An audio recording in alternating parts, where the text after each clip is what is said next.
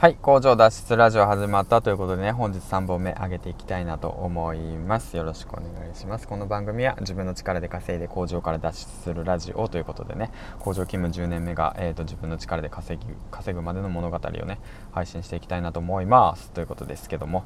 えーと、今回ですね、えーと、中地ラジオさんの方を聞いていて今稼ぐとしたら何の副業がおすすめなのかというようなねそのラジオ番組を聞いていて僕もね同じようなことを思ったので、えーと配信していこうかなと思ってます。はいということなんですけども、えーと、結論から言いますね。今やるとしたら副業するとしたら何がいいのかというと動画編集とウェブライターです。ということなんですけども、うん、であとは補足としてじゃあアフリエイトとブログはどうなの？みたいな感じのことも含まれて話していきたいなと思います。よろしくお願いします。えー、っとですね今稼げるとしたらま動画編集ですね。もうこれもう本当もう前からね需要があって、まあ、これからもう需要が高まると言われています、まあ、プログラミングと同じような形ですね。うん、で稼ぎやすいっていう意味でも動画編集はいいものなのかなと思います。なぜそういう風に言えるのかというと僕自身もね YouTube の方を少しやっていてまあ動画編集の分ではテロップ入れあと音楽あとはカットとかですね、うん、その辺のスキルが最低限あれば動画編集の受注はできるということなんでもうそれでね、まあ、あれ？そういえばできるじゃんみたいな感じで僕も思ったわけなんですけども、まあ、それ自身、まあ、僕パソコンがスーパー苦手なんで全部あのアプリで作ったんですけど、まあ、そのアプリをね知りたい方は、まあ、また概要欄の方を見てくれればいいかなと思うんですけども、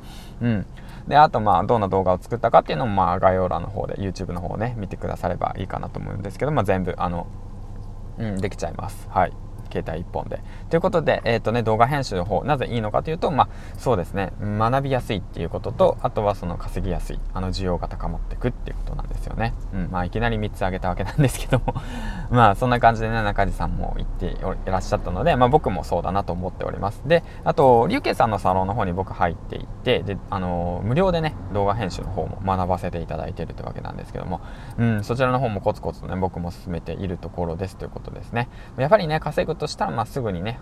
あの需要があるところにあの突っ込んでいくということも大切なのかなって僕も最近ね学んでおりますそれはなぜかというと、まあ、チキリンさんのマーケット感覚を読んで自分のねマーケット感覚とあとはまあ市場この世の中の流れっていうものをやはり掴んでいくべきだなということを理解しつつあるのでやはりその件に関してはやっぱ動画編集、まあ、5G だとか YouTuber が増えていく中で動画編集をしてほしいっていう人たちのニーズが高まっているという意味では動画編集はおすすめなのかなと思っております。はい。で、あと2つ目なんですけども、まあ、ウェブライター。まあ、こちらもね、同じような形ですね。需要がありますね。昔から需要がある。まあ、インターネットの社会でね、SNS だとかね、まあ、いろいろとね、普及されて情報が、まあ、いろいろとある中で、ね、やはりそのクライアントのね、意向をしっかりと文章として、えっ、ー、と、まとめ上げる能力っていうものは、やはりね、もう、本当もうずっとずっとずっと必要とされるんじゃないのかなと思いますね。もしかしたら、まあ、この世の中ね、もしかしたら自分の頭の中で考えてることをそのまま言葉にしずに伝えれる方法みたいなのが発明されたら、言葉は必要なくなるのかもしれないかもしれないですけどそんなことはまあなかなかないと。だからとりあえずウェブライターですね。ウェブライターコピーライティングとかいろいろとね SEO とかあると思うんですけどまあそちらの方まあ動画編集よりもちょこっとレベルは高いのかなと僕は感じておるんですけどもまあそちらの方もねクラウドワークスランサーズ等でね受注してみてでまあ稼げるは稼げますね。僕自身もクラウドワークスの方で一つ案件を受注してるんですけどもまあそうですね。まあなかなかなかなかねやっぱその普段書いているその まあ面白いブログとか面白いノートとか面白いね、うんまあ、ノートは違ってやはりねその読んでもらう記事。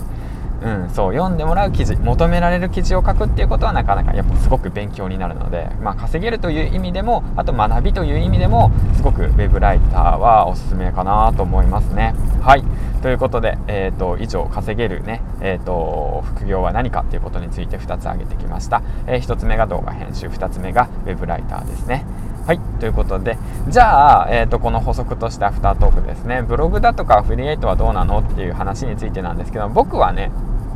あのブログだとかアフリエイトは、その、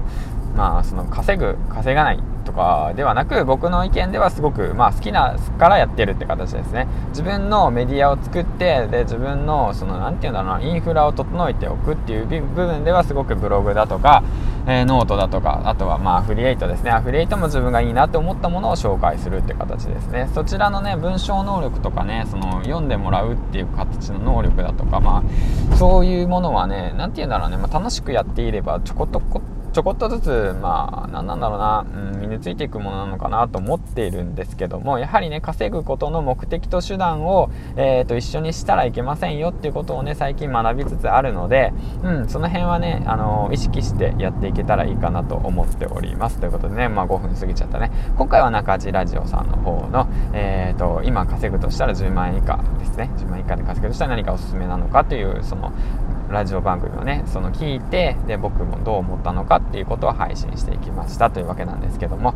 はいということでねえー、っとまあ5分過ぎちゃった。5分過ぎちゃった。って言いながらね5分過ぎちゃったわけなんですけども。うんまあ、今日もねコツコツと,、えーと、工場の方に出動していきたいなと思います。えーと、皆さん、えーと、とお仕事頑張りましょうということで銀ラジオでした。バイバイ。